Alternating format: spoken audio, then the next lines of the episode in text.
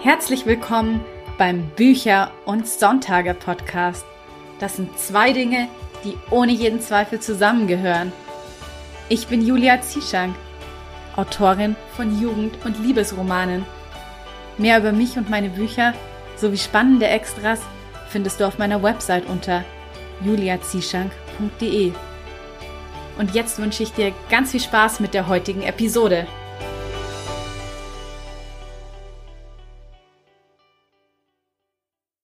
Der Monat Februar ist für mich auch immer so ein Fastenmonat. Ein Monat, bei dem man vielleicht gerne mal eine Detox-Kur ausprobiert oder sich mal mit dem Thema Entgiften beschäftigt. Und deswegen dachte ich mir, für den heutigen Sonntag ist eine Episode zum Thema Foodblogs, Ernährung, Ayurveda genau das Richtige.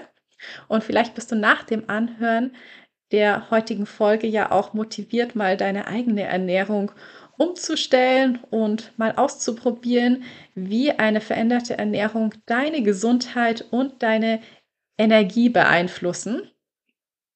Und bevor es jetzt gleich mit dem Interview mit der Kochbuchautorin Jana Eisert losgeht, möchte ich dir noch ganz kurz ein paar Dinge zu meinem neuen Buch Die Ordnungszahl der Liebe erzählen, denn die Ordnungszahl der Liebe ist jetzt am 9. Februar erschienen. Das heißt, du kannst das E-Book nun auf Amazon kaufen. Und die Ordnungszahl der Liebe, da geht es eben um die Foodbloggerin Vanni. Die ist schon sehr speziell. Nach dem Lesen des Buches weißt du sicherlich, was ich mit speziell meine, denn sie manövriert sich gerne in peinliche Situationen und lässt auch kein Fettnäpfchen aus. Ähm, das heißt, dieses Buch ist Fremdschämen pur, aber es ist auch eine Roommate Romance. Das heißt, wenn du auf WG-Geschichten mit einer ordentlichen Prise Knistern stehst, dann ist dieses Buch für dich perfekt. Es ist außerdem eine Enemies to Lover Story. Das heißt, dich erwartet auch jede Menge verbaler Schlagabtausch. Denn Vanni zieht nämlich in eine WG mit zwei Jungs und da fliegen des Öfteren die Fetzen, denn Vanni liebt nun mal Sauberkeit, Ordnung und Struktur. Und ja, den Jungs ist das alles so ziemlich egal. Die sind das personifizierte Chaos. Es ist quasi eine Chaos-WG und dementsprechend fliegen da öfter mal die Fetzen. Du bekommst in dem Buch auf jeden Fall ganz, ganz viel Liebe, auch ein bisschen Spice und ja, vor allem aber richtig viel Knistern und sehr, sehr viele Situationen zum Lachen und Fremdschämen. Im Anschluss an das Interview gibt es dann nämlich auch noch eine kurze Hörprobe aus meinem neuen Roman. Und jetzt würde ich sagen, legen wir direkt los mit dem Interview. Ich wünsche dir ganz viel Spaß dabei. Herzlich willkommen bei Bücher und Sonntage, liebe Jana. Ja, vielen Dank für deine Einladung, Julia. Ich freue mich sehr, hier zu sein. Ich finde, wir haben heute auch ein richtig interessantes Thema dabei. Es geht nämlich um dein Ayurveda-Kochbuch. Und das ist ja mal so ein Thema, was ein bisschen ähm, outside the box ist von dem, was ich normalerweise mache. Aber ich muss sagen, letztes Jahr hatte ich zum Beispiel ein Podcast-Interview über Feng Shui geführt und das uh. war dann tatsächlich die beliebteste Podcast-Folge aus dem letzten Jahr. Also, Ach cool, ja. Ja, von daher bin ich mal jetzt sehr gespannt. Vielleicht wird die dann ja auch wieder der Jahreshit 2023 mal gucken. Ja, würde ich mich drüber freuen. Das ist wirklich so ein spannendes Thema auch. Also, oh, das können wir gleich noch weiter drüber reden, genau. Genau, ich würde auch einfach mal ganz basic anfangen. Vielleicht mit der Frage, wie kamst du überhaupt zum Ayurveda und was genau ist Ayurveda? Mhm.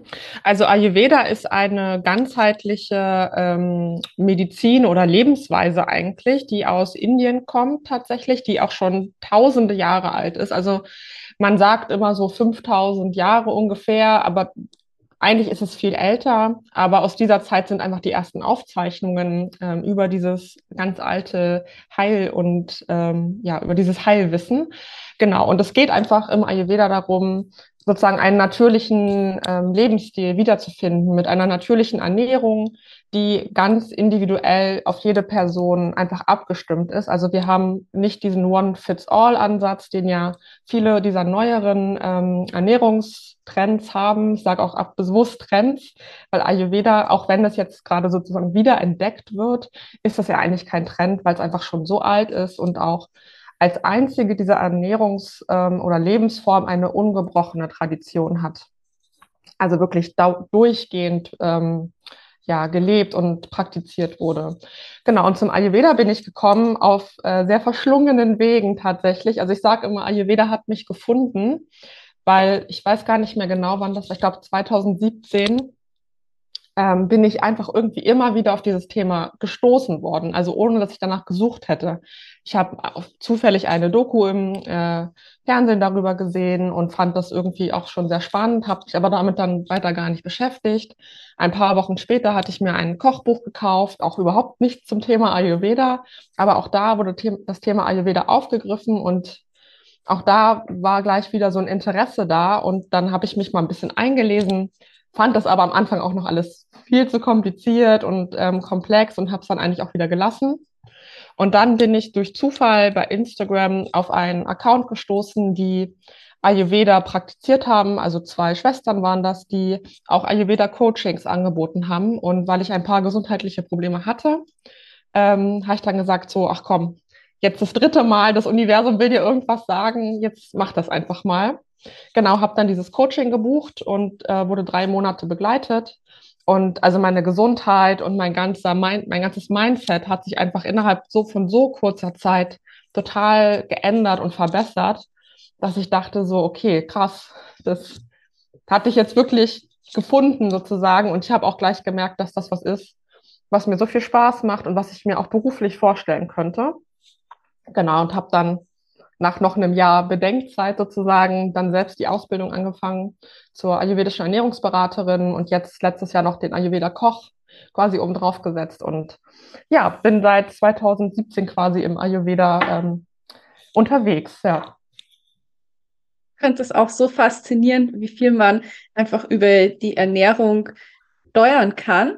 Und du ja. hast ja eben schon erwähnt, dass Ayurveda eben nicht so ein Ansatz für alle ist, sondern es gibt ja diese drei Grundkonstitutionen, die man auch genau. Doshas nennt. Kannst du die vielleicht noch mal ein bisschen ausführlicher erklären?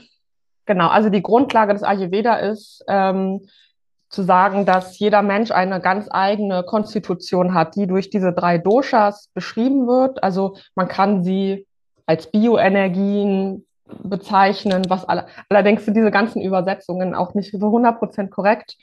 Ähm, ich beschreibe es gerne einfach als eine Sammlung von Eigenschaften, die wir in uns tragen. Und jedes Dosha, wir haben ähm, Vata, das wird aus den Elementen Luft und Äther, also den, der Raum sozusagen, ähm, zusammengesetzt. Dann das Pita-Dosha, das Feuerelement und das Kapha-Dosha aus Erde und Wasser. Und jedes dieser drei Doshas hat ein paar Eigenschaften, die es beschreiben. Und je mehr diese Eigenschaften wir in uns haben, desto mehr Anteil von diesem Dosha haben wir sozusagen in unserer Konstitution.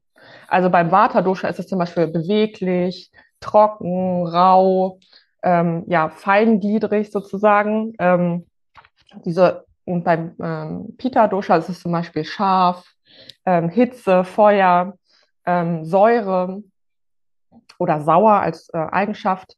Und je mehr Eigenschaften wir quasi in uns vereinen, das kann auf körperlicher Ebene sein, es kann aber auch auf geistig-mentaler Ebene sein, desto mehr oder desto eher sind wir quasi in dieser Konstitution veranlagt. Diese Kombination unter den drei Vata, Pitta, Kapha ist völlig frei. Also jeder hat immer alle drei Doshas in seiner Konstitution, aber meistens ist entweder eins oder zwei sehr dominant und das dritte nur so rudimentär vorhanden, aber wir haben immer alle drei.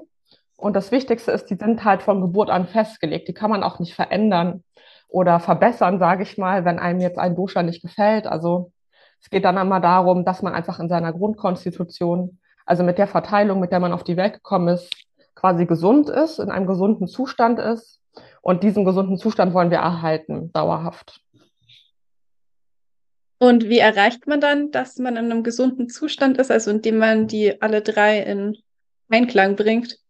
Genau, also ähm, indem man sozusagen seiner Grundkonstitution entsprechend sich verhält. Also es gibt, es geht nicht nur über die Ernährung, die hat einen sehr großen Einfluss.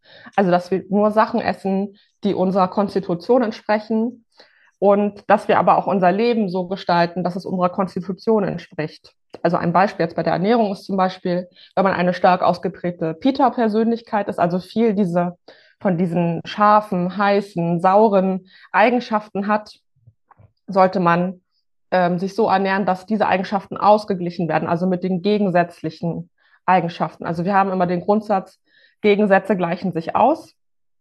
Heißt, man würde viele kühlende, ähm, basische Lebensmittel in seine Ernährung integrieren, um halt einfach diese Hitze, die Säure und das Feuer auszugleichen.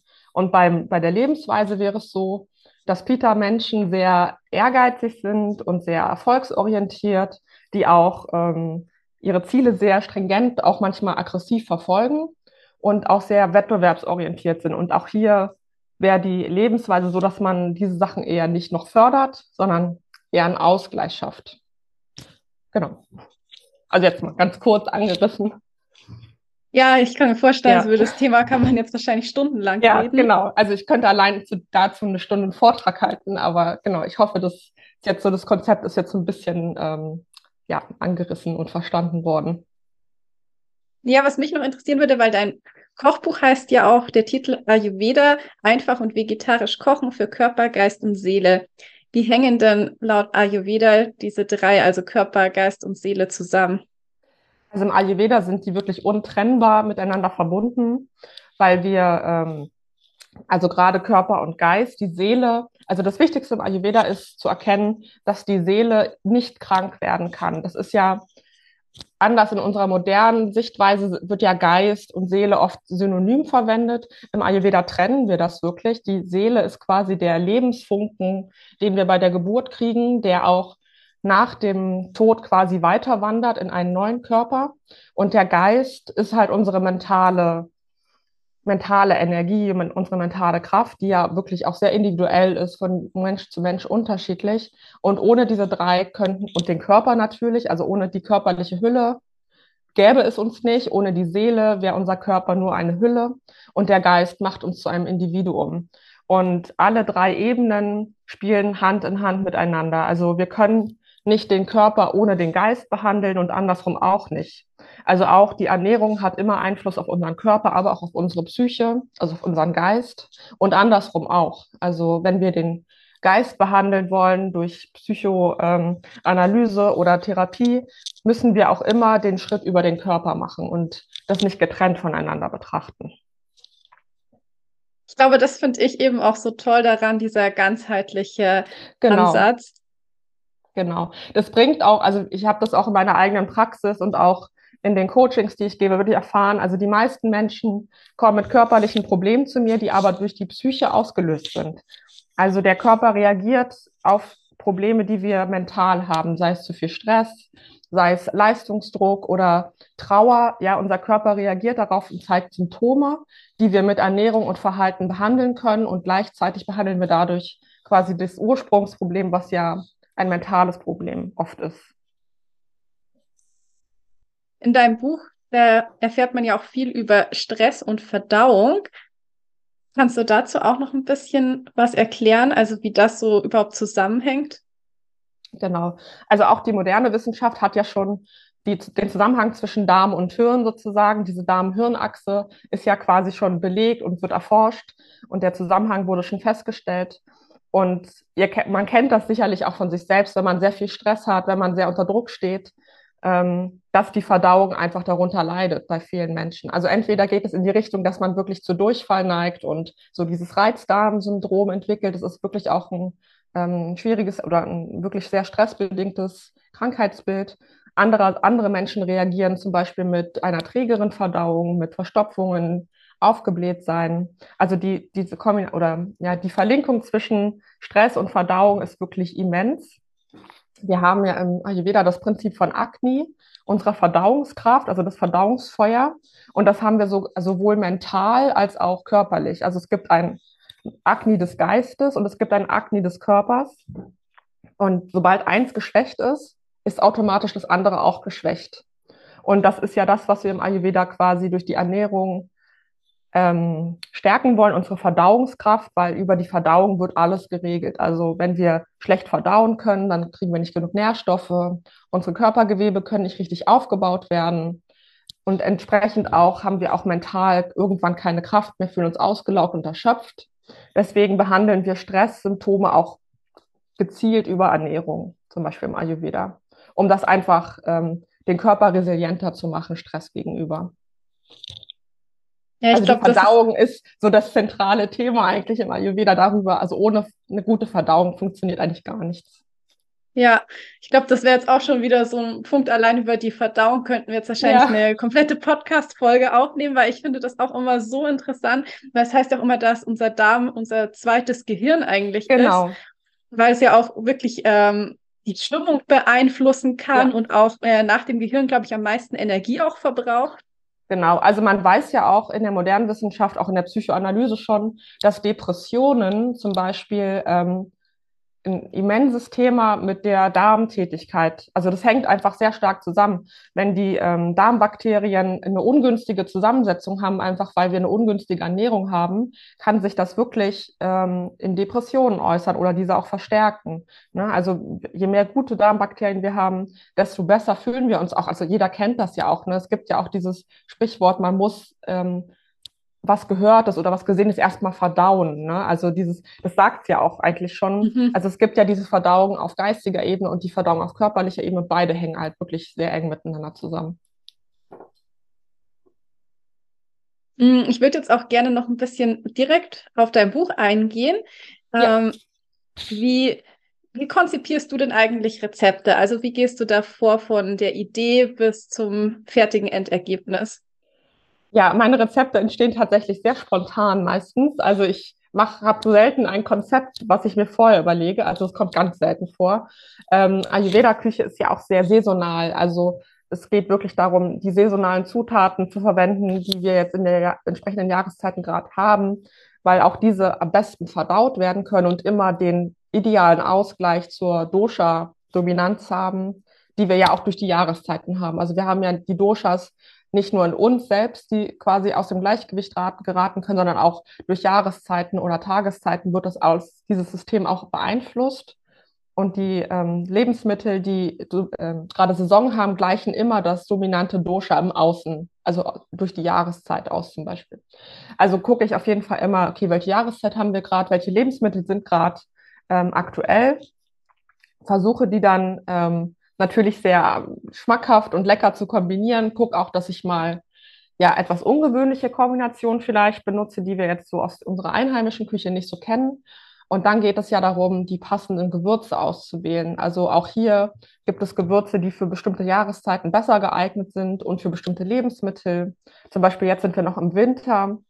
Das heißt, es gibt viel Kohlgemüse, es gibt viel schwere, schwer verdauliches äh, verdauliche Lebensmittel und zum Beispiel mit diversen Kümmelgewürzen und mit Schärfe. Ähm, und also zum Beispiel durch Chili, Meerrettich, Ingwer können wir diese Lebensmittel einfach viel besser verdaulich machen. Also gucke ich, sozusagen, der erste Schritt ist immer, welches Lebensmittel gibt es gerade ähm, saisonal, dann welches Gewürz passt jetzt zur Jahreszeit und natürlich auch geschmacklich zu den Lebensmitteln und dann entstehen meine Gerichte eigentlich spontan. Also ich gucke in den Kühlschrank, was ist da, was habe ich, worauf habe ich gerade Appetit. Also auch das ist sehr wichtig im Ayurveda, dass man, wenn man natürlich noch kein gutes Bauchgefühl hat, keine gute Intuition seinem Essen gegenüber, das kann man entwickeln. Ähm, dann kann man sozusagen sehr intuitiv die Lebensmittel auswählen. Und so koche ich meistens meine Rezepte. Also ich gucke jeden Tag, wie geht es mir heute, wie ist mein Verdauungsstart, Status? Ähm, Habe ich mehr Lust auf was Herzhaftes oder was Leichtes? Und so wähle ich dann quasi meine Gerichte aus, entwickle auch die Rezepte dafür.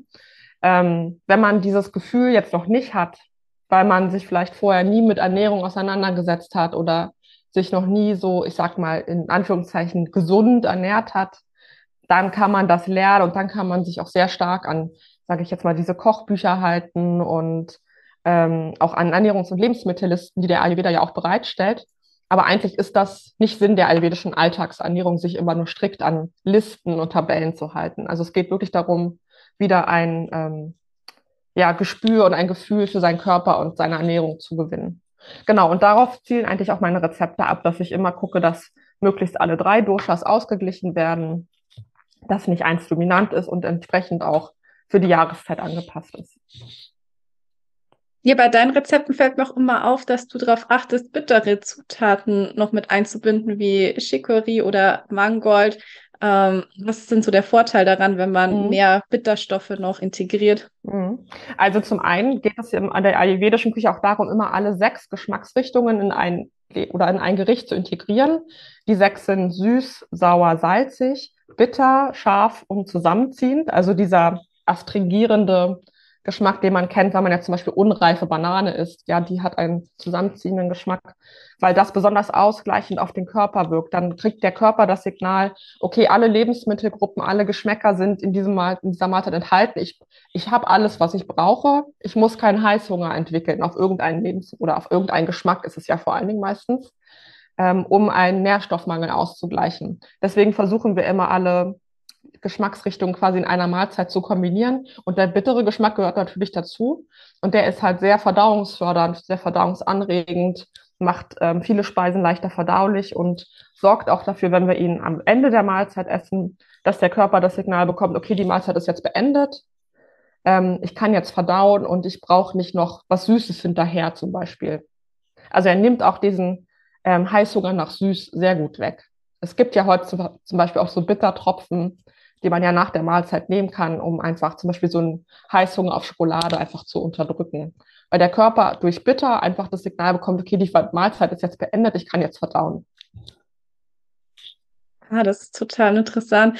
Ja, ich ja. glaube, der, ähm, das mit dem Bitterdropf habe ich tatsächlich auch schon gehört. Wollte ich immer mal ausprobieren. Ich weiß gar nicht, warum ich es noch nicht gemacht habe, weil ja. ich ähm, eben auch immer gesagt bekommen habe, dass man danach keinen Heißhunger mehr auf Süßes verspürt. Ja, also ich habe die tatsächlich eine Zeit lang äh, genommen und das stimmt wirklich. Und was ich sehr interessant fand, unsere Lebensmittel sind ja heute so gezüchtet, dass Bitterstoff quasi nicht mehr vorhanden ist. Also auch die bitteren Lebensmittel, wie Chicorée, Radicchio, die sind ja heute nicht mehr so bitter, wie sie eigentlich ursprünglich mal waren, weil die Leute das ja nicht mehr mögen. Ähm, und am Anfang fand ich diese Tropfen wirklich sehr grenzwertig, ähm, weil die, man, das, man kennt das einfach nicht mehr. Aber dann nach so zwei, drei Monaten haben mir die richtig gut geschmeckt. Ich habe mich dann immer voll drauf gefreut, dann meine Tropfen noch zu nehmen. Und die waren dann ganz angenehm im Geschmack. Also auch der Geschmackssinn kann sich ja nach der Zeit auch verändern und verbessern. Und man hat wirklich keinen Appetit mehr auf Süßigkeiten. Also wer, wer das ausprobieren will, ich kann das wirklich empfehlen. Das ähm, hilft. Und natürlich auch Bitterstoffe einfach schon ins Essen mit zu integrieren durch genau bittere Lebensmittel.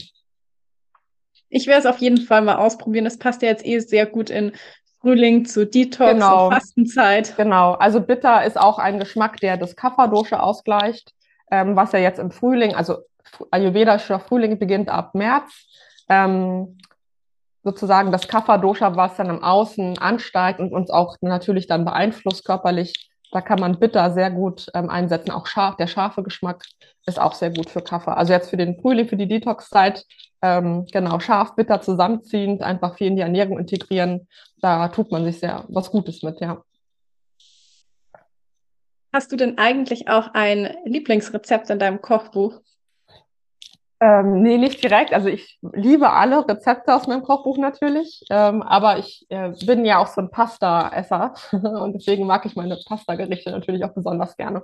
Und es war mir auch wichtig zu zeigen, dass ayurvedisch, also moderne Ayurveda-Küche halt nicht nur indisches Essen ist. Das ist ja immer die erste Frage, die ich kriege, ähm, darf ich jetzt nur noch indisch essen? So, und auf ganz klares Nein. Also man darf alles essen. Man kann deutsche Küche ayurvedisch zubereiten. Ich habe auch viele deutsche, deutsche Klassiker mit im Kochbuch, wie so ein Linseneintopf, ja, oder Nusskuchen. Also es gibt auch viele deutsche Gerichte. Und auch mediterrane Küche kann man sehr ayurvedisch interpretieren. Deswegen gibt es auch viele Pasta-Gerichte, weil wir das ja auch viel essen in Deutschland. Ja, das ist ja, gehört ja quasi fast schon zur einheimischen Küche mit dazu. Deswegen gibt es wirklich eine große Bandbreite an Rezepten. Ähm, da ist für jeden Geschmack hoffentlich was dabei. Aber indische Klassiker gibt es natürlich auch. Die dürfen nicht fehlen. Ja. ja, ich glaube, wenn man so an Ayurveda denkt, also ich zumindest denke dann auch als erstes an äh, Golden Milk. Und mhm. es hat ja auch viele positive ähm, Aspekte, wie dass es äh, antientzündlich, glaube ich, wirkt. Mhm. Ähm, und deswegen wollte ich auch mal fragen, gibt es auch ein Rezept oder auch so ein Zusammenspiel von Gewürzen, was äh, vielleicht die Kreativität anregt oder stimulierend wirkt, weil ich glaube, das wäre natürlich jetzt gerade für meine Hörerinnen und Hörer sehr mhm. interessant. Sehr spannende Frage. Kann ich dir jetzt so, weiß, müsste ich kurz drüber nachdenken tatsächlich. Also generell, also das Vata-Dosha an sich ist ja sehr kreativ oder hat, ist ja, ist ja eine Eigenschaft des Vata-Doshas, dass diese Menschen sehr kreativ sind und alles, was so Vata ausgleicht, tatsächlich wäre, würde ich dazu zählen. Und das sind vor allen Dingen ja auch, ähm, ja, jetzt muss ich gerade, jetzt, jetzt stehe ich selber kurz auf dem Schlauch. ähm, genau, also süß, sauer, ähm, salzig gleicht Vata aus. Also diese Geschmacksrichtungen in den Lebensmitteln ähm, würde ich jetzt mal zum Beispiel zum einen nennen und Gewürze ja, alles, was auch so ein bisschen anregend ist natürlich, ne? So ein bisschen Chili hebt ja auch die Stimmung. Ähm, was scharfes Ingwer würde ich auch vielleicht dazu zählen, ja. Also natürlich nicht im Übermaß alles, aber ja, also alles, was den Geist belebt. Also scharfe Gewürze vor allen Dingen sind das. Ja, die belebend auf den Geist wirken und Säure auch tatsächlich. Ähm, also ein bisschen Zitrone, Essig, also das macht man ja eh mit ins, Leben, ins Essen rein sozusagen, immer so diesen, damit man diesen sauren Geschmack kriegt ja, und dann einfach so frisch wie möglich kochen, ne? mit so viel ähm, Prana-reichen Lebensmitteln wie möglich, also Prana, Lebensenergie. Je fr frischer unsere Lebensmittel sind, desto mehr Energie geben sie an uns ab. Genau, viel frisches Obst, ähm, viel frisches Gemüse, ja. Das hilft auf jeden Fall für einen klaren Geist. Also es gibt ja auch eine komplette Richtung im Ayurveda, die äh, sattwische Ernährung, also die ähm, Ernährung für einen klaren Geist. Das ist ja das, was die Yogis vor allen Dingen praktizieren, weil die ja einen klaren Geist haben möchten. Das ist jetzt nicht so die typische Alltagsernährung, aber zur sattwischen Ernährung gibt es tatsächlich auch ein ähm, Kapitel im Buch, weil das ja auch für Stressbehandlung sehr wichtig ist. Also wen das interessiert, äh, da gibt es was im Buch zu, genau. Sehr spannend. Ja, wie ist es denn im Ayurveda? Weil ich glaube, ähm, zu viel Kaffee wird ja da auch nicht äh, empfohlen zu trinken. Äh, und ich glaube, gerade viele Kreative kennen das, wenn sie sich so ein bisschen müde fühlen für einen wachen Geist, dann äh, geht man als erstes zur Kaffeemaschine. Mhm. Aber ich glaube, da gibt es wahrscheinlich auch äh, andere oder bessere Methoden. Genau, also wie gesagt, viele Kreative haben sehr viel Vata-Dosha in ihrer Konstitution und gerade für das Vata-Dosha ist Kaffee sehr ungeeignet, weil diese Menschen eh dazu neigen, so einen sehr aktiven Geist zu haben, der nicht zur Ruhe kommen kann und auch ähm, körperlich sehr sehr unruhig sind. Also das sind die Menschen, die oft so, so Ticks haben, ja, die so irgendwie nicht still sitzen können, die so wackelnde Gliedmaßen ständig haben. Mein Mann zum Beispiel, ja, der wackelt ständig mit dem Fuß, das regt mich total auf. Und der trinkt auch super gern Kaffee und das verstärkt diese Symptome natürlich. Also ein besseres, anregendes Getränk wäre zum Beispiel Ingwertee. Ja, der der erhöht Vata nicht so doll, wirkt aber auch anregend auf den Körper, auf die Verdauung, auf den Geist. Das ist ja das, was uns müde macht. Ne? Also auch eine träge Verdauung macht uns müde. Und da wäre Ingwertee jetzt zum Beispiel eine bessere ähm, Alternative als jetzt Kaffee, auch wenn er sehr lecker schmeckt. Mhm, ja, ich muss sagen, ich starte zum Beispiel meinen Tag auch schon seit Jahren immer in der Früh mit einem Glas ähm, heißen Ingwerwasser mit mhm. Zitronensaft weil ja. ich da auch das Gefühl habe, das macht einfach auch schon so ein bisschen, wie du sagst, wach, es regt mhm. an und ähm, es wärmt auch ein bisschen. Also wenn man das erste, was man morgens trinkt, äh, was Warmes ist. Genau. Es wird eben empfohlen in der also ayurvedischen Morgenroutine zuerst mal was Heißes trinken, um die Verdauung in Gang zu bringen, ja, um Akne aufzuwecken, das Verdauungsfeuer aufzuwecken, ähm, damit man halt auch gleich das Frühstück dann verdauen kann. Genau. Also erstmal was Warmes trinken ist auf jeden Fall immer eine sehr gute sehr guter erster Schritt. Also das empfehle ich meinen Klienten auch immer als erstes sozusagen, als die Baby Steps für den Anfang immer erstmal was heißes trinken nach dem Aufstehen, um einfach diesen Kreislauf in Schwung zu kriegen, ja, und die Verdauung in Schwung zu kriegen, ähm, damit man ein bisschen wacher und fitter an den Tag starten kann. Hm, ich würde jetzt noch mal total gerne ein bisschen mehr auf die Entstehung deines Kochbuchs mhm. eingehen. Also hast du da noch irgendwelche Tipps ähm, hinsichtlich Food Styling und Food Photography? Ähm, ja, tatsächlich, ich habe mir das ja alles selber beigebracht, also über diverse YouTube-Videos und indem ich zum Beispiel andere ähm, Fotografen, Foodblogger mir angeguckt habe, die ich sehr bewundere, deren Stil mir sehr gefällt und habe das dann einfach versucht, tatsächlich ähm, nachzubilden mit den Mitteln, die ich zu Hause hatte. Und also wichtig bei der Foodfotografie ist immer, dass es so natürlich wie möglich aussieht. Das gefällt mir am, an, einfach am besten. Und dass auch die Materialien, die man jetzt zum Beispiel für, das, für die Deko, für Styling verwendet, auch so natürlich wie möglich ist. Also da hat natürlich jeder seinen eigenen Stil. Das ist jetzt nur mein persönlicher Stil, dass es am besten so aussieht wie, ähm, ja, so steht es auch zu Hause auf dem Tisch. Also ich dekoriere mein Essen auch wirklich so, wie wir es zu Hause auch essen. Ähm, also da wird jetzt nicht getrickst mit irgendwelchen Hilfsmitteln. Ja, also das Essen sieht wirklich so aus, wie es aus dem Kochtopf oder aus der Pfanne kommt bei mir. Genau, und natürlich immer natürliches Licht verwenden am besten. Ähm, das macht einfach, dass, dass dadurch sieht das Lebensmittel schöner aus. Also das Schlimmste, was man machen kann bei der Foodfotografie, ist künstliches Licht verwenden, wie jetzt eine Tischlampe oder eine Deckenlampe, weil das einfach ähm, die Farben ja es gibt einfach einen unschönen Farbstich in den Fotos. Also es gibt ja auch künstliches Licht, das Tageslicht imitiert. Damit arbeite ich jetzt zum Beispiel nicht, aber ich arbeite wirklich nur mit Tageslicht und ja beim, beim Fotografieren wirklich immer darauf achten, so, dass es einem selbst gefällt, dass es ästhetisch aussieht. Es gibt auch diese Dreierregel, also dass man immer um, also ungerade Zahlen an Gegenständen sozusagen am, auf dem Bild hat. Einfach, das ist fürs Auge angenehmer. Also drei Sachen, fünf Sachen, die dann ähm, auch so anrichtet, dass man immer so wie so kleine Dreiecke zum Beispiel hat.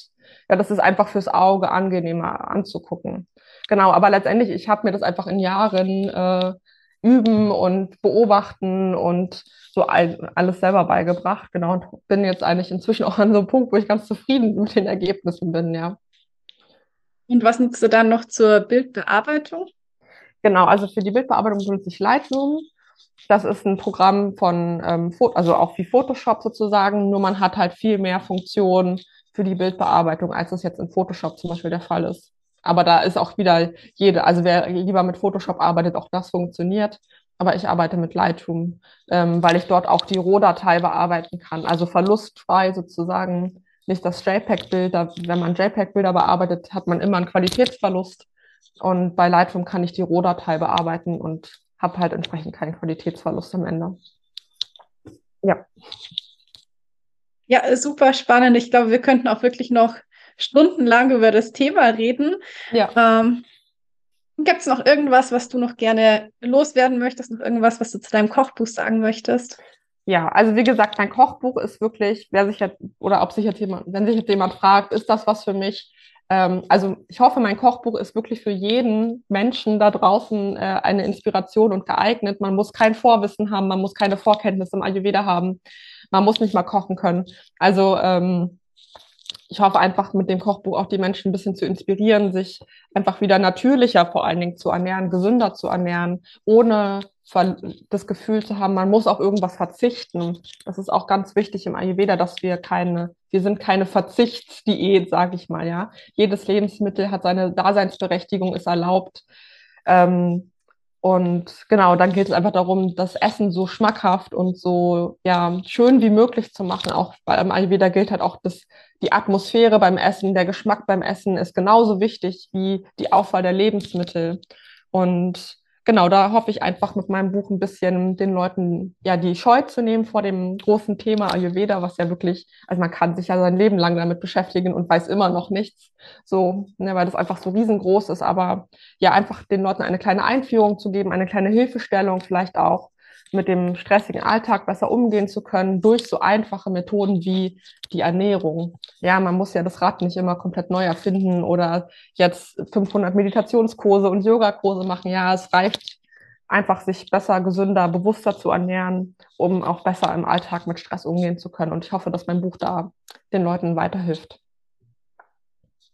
Wo könnte ich denn interessierte Hörerinnen und Hörer noch überall im Internet und auf Social Media finden?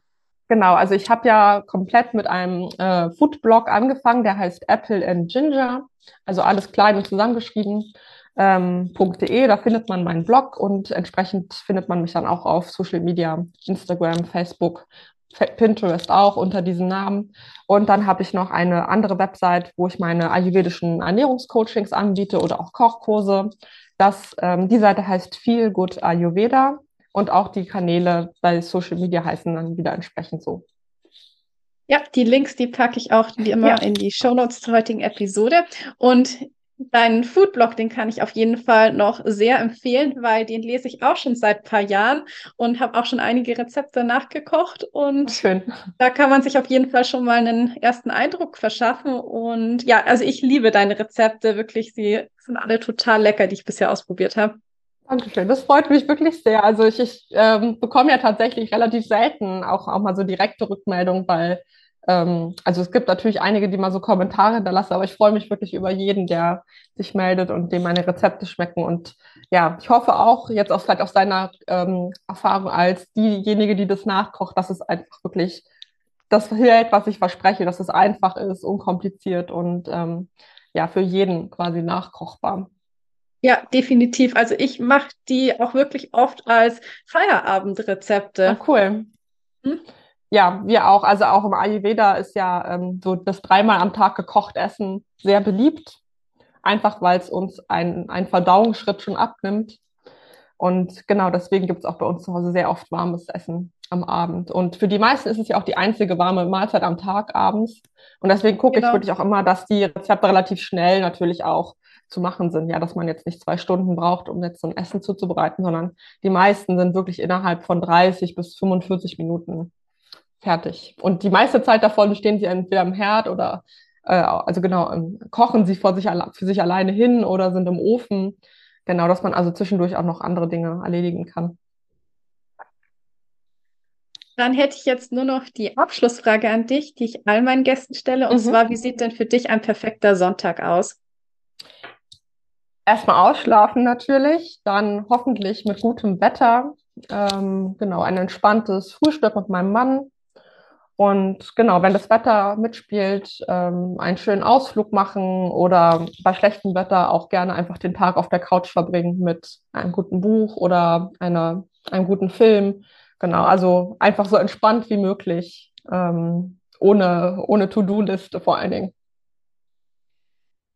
Ja, ich glaube, so ohne To-Do-Liste, das ist immer ein sehr guter Sonntag dann. Ja, genau. Also man braucht ja auch einfach mal Tage, wo man so gar nichts zu tun hat. Die sind bei uns im Moment auch etwas äh, rar gesät, leider, aber umso mehr genieße ich sie dann, wenn man wirklich einfach mal so völlig frei in den Tag starten kann, ohne Pläne. Und ja, natürlich gutes Essen. Also ohne gutes Essen geht gar nichts. Ja, also Essen ist bei uns am Wochenende oder generell auch immer ja. sehr, sehr wichtig. Und gerade wenn man dann mal mehr Zeit hat, dann darf es auch gerne mal was bisschen Aufwendigeres sein. Ja, genau. Dann richtig gewöhnen. Genau, ja, ist bei uns auch so. Ja, dann danke ich dir, dass du dir heute Zeit genommen hast und dein Wissen hier im Podcast mit mir und den Hörerinnen und Hörern geteilt hast. Ja, sehr gerne. Und ich hoffe, ihr konntet ein bisschen was mitnehmen und habt jetzt vielleicht auch Interesse, euch mal ein bisschen ins Thema Ayurveda einzulesen, weil es ist wirklich sehr spannend und sehr bereichernd, wie ich finde. Ja, da stimme ich dir nur zu und ich habe auf jeden Fall richtig Lust bekommen, auch auf den ganzen Wissensteilen da im Kochbuch. Mhm. Ja, der ist tatsächlich auch sehr umfangreich geworden. Also ich, wir mussten da auch sehr kürzen mit meiner Lektorin. Ähm, weil man einfach, ja, man könnte einfach ein ganzes Buch nur über, ähm, über die Theorie schreiben, aber mir war es ja auch wichtig, so viele Rezepte wie möglich mit reinzubringen, weil das ja das ist, was die Leute wirklich am meisten interessiert. Ne? Ähm, wie kann ich jetzt, oder die Frage, die mir auch aufgestellt ist, okay, wie kann ich das jetzt alles in mein, mein Kochalltag äh, und in meinen Arbeitsalltag integrieren mit Rezepten? Genau, deswegen war mir das auch wichtig, da einen großen Rezepteteil ähm, mit drin zu haben, ja. Dann wünsche ich dir auf jeden Fall ganz viel Erfolg mit deinem Kochbuchstart. Die ja, Folge, wenn die erscheint, dann ist ja auch dein Kochbuch gerade in der Woche rausgekommen. Genau, genau, am 6. Februar, überall, wo es Bücher gibt. Genau. Genau, Gut, und du hattest erzählt, bei dir kommt ja jetzt auch noch ein ähm, neues Buch raus über eine Foodbloggerin. Das finde ich auch sehr spannend und irgendwie sehr äh, schön, dass das so zusammenfällt. Genau, ich habe mir nämlich gedacht, dass das perfekt für die heutige Episode quasi. Ähm, am Ende hören wir jetzt dann auch noch eine kleine Hörprobe aus meinem neuen Buch und da geht es eben, die Protagonistin ist eine Foodbloggerin und ich dachte, das greift heute so alles perfekt ineinander über. Also sie erzählt halt auch ganz viel dann von Foodstyling und wie sie die ähm, ja, Fotos macht. Und ja. es ist ein sehr, sehr lustiges Buch, sehr humorvoll. Also ich glaube, man muss auch ganz viel lachen beim Lesen und auch manchmal ähm, ist sie auch etwas peinlich, also ein bisschen auch mit Fremdschämen. Okay, ja, ich werde es mir auf jeden Fall kaufen. Es klingt sehr gut.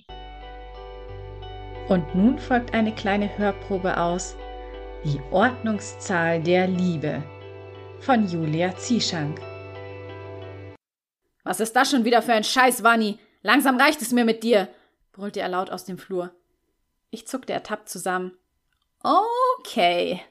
Die Schoko-Cupcakes würden wohl doch nicht als Versöhnungsangebot ausreichen.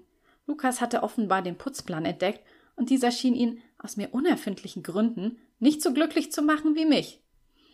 Laut stapfend betrat er die Küche und seine vor Zorn blitzenden Augen bohrten sich in meine. Irgendwie sah er ziemlich sexy aus, wenn er wütend war.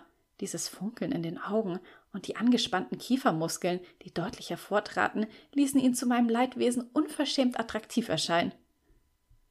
Du hast den Plan gesehen? fragte ich mit möglichst unschuldigem Augenaufschlag. Was genau passt dir denn nicht? Wenn es die Lappenfarbe ist, können wir gerne darüber reden.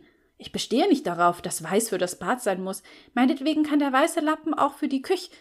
Die Lappenfarbe? schrie er mich an. Mein Gott, war das ein Miesepeter. Der hatte wohl nie gute Laune. Ich sag dir, was mich stört. Wäre es mit jeden Tag Waschbecken und Klo putzen? Das kannst du sofort vergessen. Von was für einem Plan redet ihr? fragte Matze verwirrt. Du hast ihn noch nicht gesehen? Hängt draußen im Flur. Lukas deutete mit dem Kinn in die entsprechende Richtung. Matze erhob sich und auch Steffi sprang auf. Ich sehe ihn mir mal an, sagte Matze. Die beiden ließen mich einfach mit Lukas allein, der anscheinend vorhatte, mich mit seinen Augen zu erdolchen. Anders konnte ich mir den finsteren Blick, mit dem er mich fixierte, nicht erklären. Mann, jetzt hör doch mal auf, das nervt langsam, maulte ich. Er verdarb mir aber auch immer die Laune. Ich nerve? Ich? Er tippte sich gegen die Stirn. Nun platzte mir ebenfalls der Kragen. Ja, genau du, du. Ich suchte nach dem passenden Wort, aber mir wollte partout keines einfallen, also sagte ich einfach, du miese Peter. Den Namen hätten dir deine Eltern geben sollen, denn der passt viel besser zu dir. Du bist ein miese Peter. Lukas hatte die Lippen zu einem Strich zusammengepresst, aber um seine Mundwinkel zuckte es und seine Nasenflügel bebten leicht. Du findest, ich bin ein miese Peter? Super, ich amüsierte ihn schon wieder. Vielleicht sollte ich doch eine Karriere als Komikerin in Betracht ziehen, denn offenbar hatte ich Talent. Genau das bist du. Ich reckte trotzig das Kinn in die Höhe. Gut, dann bist du aber ein Ordnungsjunkie. Das Wort gibt es gar nicht, wandte ich, zugegeben etwas lahm, ein. Doch, ich bin sicher, wenn man im Lexikon nach Ordnungsjunkie sucht, findet man eine Definition von dir. Ordnungsjunkie, Synonym Wanni. Jemand, der süchtig nach Ordnung und Sauberkeit ist und ohne seine tägliche Dosis davon ein ausgeprägtes Unwohlsein entwickelt, rezitierte er trocken, ohne mit der Wimper zu zucken. Ach, ist das so? Und wenn man bei Miese Peter nachschlägt, was findet man dann wohl für eine Definition? fragte ich herausfordernd. Etwas flackerte in seinen Augen auf, und dann huschte der Anflug eines Lächelns über sein Gesicht. Aber vielleicht hatte ich es mir auch nur eingebildet, denn in der nächsten Sekunde war seine Miene wieder ausdruckslos und er fuhr tonlos fort. Vor Miesepetern, auch Lukas genannt, gilt es besondere Vorsicht walten zu lassen, denn ihre Stimmungen wechseln, ähnlich einem Sommergewitter, von heiter zu stürmisch und das innerhalb von Sekunden. Für einen Moment wusste ich nicht, was ich sagen sollte und konnte ihn nur überrascht anstarren. Dass er sich selbst auf die Schippe nehmen würde, hätte ich echt nicht erwartet, und es machte ihn, auch wenn ich es nur ungern zugab, gleich um einiges sympathischer. Nachdem wir nun einen Einblick in dein umfangreiches Lexikonwissen bekommen haben, ich schluckte trocken, sollten wir uns vielleicht noch einmal der Ursache widmen, weshalb der miese Peter in dir zum Vorschein kam. Ich stockte, wartete auf seine Reaktion. War er wieder sauer? Aber er sah mich einfach nur abwartend an. Ist der Putzplan wirklich so schlimm für dich? Fuhr ich vorsichtig fort und blickte unter meinen Wimpern zu ihm auf. Er rieb sich mit einer Hand am Kiefer entlang und ich knabberte vor lauter Ungeduld an meiner Unterlippe. Hör mal, Wanni, fing er schließlich an, unterbrach sich allerdings, als Matze und Steffi zu uns zurückkehrten. Steffi warf mir einen mitleidigen Blick zu und mein Magen zog sich krampfhaft zusammen. Matze sah zwar nicht annähernd so verärgert aus wie Lukas noch vor ein paar Minuten, aber seine Miene wirkte auch nicht gerade begeistert. Ich hatte es wahrscheinlich wirklich übertrieben und es nicht einmal gemerkt, weil dieser Putzplan daheim seit Jahren mein Alltag war. So handhabte ich es schon immer und fühlte mich wohl dabei. Aber wie ich schon gestern festgestellt hatte, würde ich wohl in Zukunft Abstriche in puncto Hygiene machen müssen. Offenbar war nun der Zeitpunkt gekommen, mich mit diesem Gedanken anzufreunden und irgendwie damit klarzukommen. Puh, also das ist eine ganze Menge Arbeit, die du da von uns verlangst. Darüber kannst du aber nicht allein entscheiden, Wani, fing Matze an, um einen diplomatischen Ansatz bemüht. Wir sind eine WG und jeder ist gleichberechtigt und auch Regeln, die vermeintlich zum Wohle aller aufgestellt werden, können nicht von einer Person alleine entschieden werden. Wir sind Mitbewohner und das bedeutet auch, dass wir das miteinander entscheiden. Zerknirscht kaute ich weiterhin auf meiner Unterlippe herum und sah beschämt zur Seite. Matze hatte recht, und das wusste ich auch. Es war nur so verdammt schwierig, über meinen eigenen Schatten zu springen. Ich hätte niemals geglaubt, dass es mir so schwer fallen würde, aus meinem vertrauten Umfeld auszuziehen und mich auf neue Leute einzulassen. Aber das tat es nun mal. Ich weiß, ich hätte den Putzplan mit euch gemeinsam aufstellen müssen. Tut mir leid, brachte ich schließlich hervor. Das hättest du, meinte Lukas in versöhnlichem Ton.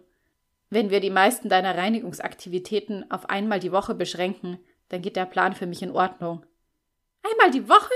quiekte ich und malte mir schon im Geiste aus, wie ich mir irgendwelche Pilze oder Bakterien auf unserer Toilette einfing. Oder vielleicht geht auch zweimal, meinte Matze mit einem Blick auf mein entsetztes Gesicht. Gut, von mir aus auch zweimal, seufzte Lukas genervt. Bist du dabei, Wanni?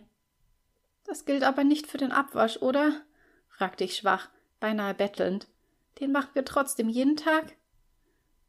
Nein, das gilt nicht für den Abwasch, entgegnete Lukas leicht gereizt. Bevor er wieder in den Miesepeter-Modus verfiel, beschloss ich, das Angebot anzunehmen, denn ich hegte den leisen Verdacht, dass ich kein besseres mehr bekommen würde. Abgemacht, sagte ich daher mit fester Stimme. Matze wirkte sichtlich erleichtert darüber, dass damit das Thema vom Tisch war, und auch Steffi grinste mich stolz an. Mitbewohner High Five! Matze hob die Hand und klatschte erst mich und dann Lukas ab. Ich warf Lukas einen unsicheren Blick zu und war mehr als erleichtert, als er ebenfalls die Hand hob und mir ein High Five gab. Nachdem wir das geklärt hätten, können wir uns ja der Abendgestaltung zuwenden. Irgendwelche Vorschläge? fragte Steffi in die Runde. Ich dachte, du wolltest dir Gedanken machen und jetzt hast du keine eigenen Ideen? fragte ich in gespielter Enttäuschung. Natürlich habe ich einen Vorschlag, aber ich fürchte, er wird der Hälfte der Anwesenden nicht gefallen, meinte sie mit einem verschlagenen Grinsen. Nur zu, behellige uns, Babe, meinte Matze, und ich musste aufgrund des Kosenamens auflachen, was sich jedoch schnell in ein Hüsteln tarnte. Als ich wieder aufsah, entgingen mir nicht Lukas hochgezogene Augenbrauen. Ich würde wahnsinnig gerne den neuen Disney-Film im Kino sehen, verkündete sie strahlend. Lukas verdrehte die Augen, weshalb ich etwas zu enthusiastisch entgegnete. Den wollte ich auch unbedingt sehen, also ich bin dabei. Wenn ihr beide da so gerne hin wollt, geht das für mich klar, meinte Matze lässig. Was mit dir? Wir sahen alle abwartend zu Lukas. Von mir aus, murrte er, aber als Entschädigung erwarte ich, dass ihr mir sämtliche Cupcakes abtretet. Die lachen mich schon die ganze Zeit an. Wenn es nichts weiter ist. Steffi hielt ihm in einer großzügigen Geste den Teller entgegen und er schnappte sich ein. Am Rande registrierte ich, dass Lukas im Gegensatz zu Matze den richtigen Begriff verwendet hatte. Ich grinste in mich hinein. Aus irgendeinem Grund gefiel mir das. Sehr sogar. Wie es weitergeht, erfährst du in Die Ordnungszahl der Liebe von Julia Zieschank. Ja, und falls dir die Hörprobe gefallen hat, dann kannst du den Roman ab sofort kaufen. Es ist, wie schon gesagt, eine Enemies to Lovers Story mit jeder Menge Fremdschämen und auch eine Roommate Romance. Also falls du auf WG-Geschichten mit Knistern stehst, dann bist du hier definitiv richtig. Und leckeres Essen kommt natürlich auch nicht zu kurz. Du erfährst darin zum Beispiel, was Compost-Cookies sind. Und damit sind wir auch schon wieder am Ende der heutigen Episode angelangt. Wie immer an dieser Stelle die Bitte an dich, den Podcast auf Spotify und Apple Podcasts zu bewerten. Und vergiss auch nicht, den Podcast zu abonnieren, damit du keine zukünftigen Episoden verpasst. Und damit bleibt mir nur noch zu sagen, ich hoffe, du schaltest wieder ein, wenn es Zeit ist für Bücher und Sonntage. Bis zum nächsten Mal.